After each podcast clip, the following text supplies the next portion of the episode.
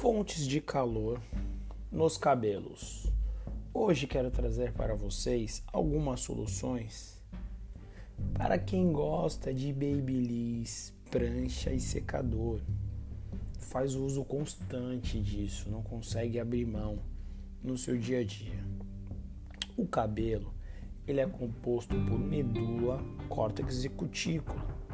A cutícula ela que protege o fio para manter a integridade. Ele vai funcionar como uma capa, uma película, para esse cabelo poder refletir brilho. Quando a cutícula está sensibilizada por algum dano, por excesso de calor, por uma desidratação, esse cabelo ele fica o quê? Quebradiço, opaco, sem brilho, aumentando a quantidade de frizz, extremamente ressecado. E junto a esses fatores, outros, outras coisas que pode potencializar também uma coloração num processo oxidativo, onde não foi nutrido esse cabelo pós a coloração, uma mecha onde não foi estabilizado o pH ou emborrachou e foi sensibilizado os fios, ou um alisamento até que foi usada uma prancha de uma forma indevida, com excesso de calor onde partiu esse cabelo ou teve uma desidratação, sensibilizando os fios.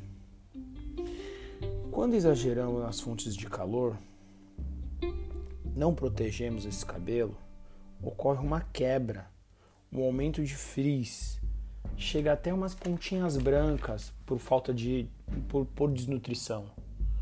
Um cabelo lindo, o cabelo dos sonhos, ele requer cuidados diários eu vou passar algumas dicas que pode estar ajudando vocês a cuidar desse cabelo de uma forma intensa, para ter um brilho, um cabelo com vida. Porque hidratação nada mais é hidra, é umectar os fios, manter a umidade natural para esse cabelo ter uma amabilidade, vida e brilho.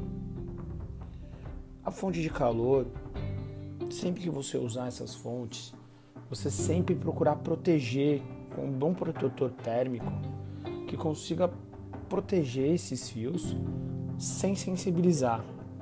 E após essa o uso da fonte de calor, sempre hidratar com uma linha que não vá deixar resíduos, aonde vá repor a umidade desse cabelo nutrindo.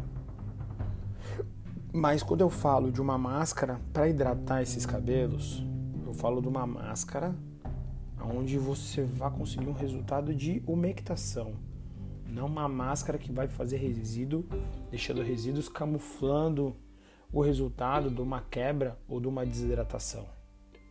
Algumas dicas que eu deixo para vocês é usar óleos vegetais, óleos essenciais, de vez de usar um reparador de ponto à base de silicone petrolato usar um reparador com óleo vegetal para hidratar esses cabelos. E eu vou deixar duas dicas aqui para vocês. Um reparador de pontas que você pode usar, um óleo vegetal de argan, é maravilhoso. Você pode usar um óleo vegetal de abacate. Esses dois óleos são extremamente umectantes. Então fica essa dica. E queira saber que um cabelo bonito ele reflete brilho mas um brilho de cabelo saudável, não um brilho de um cabelo maquiado. Essa é a dica de hoje. Eu espero ter ajudado vocês. Meu nome é Adri Santos, tricologista e cabeleireiro.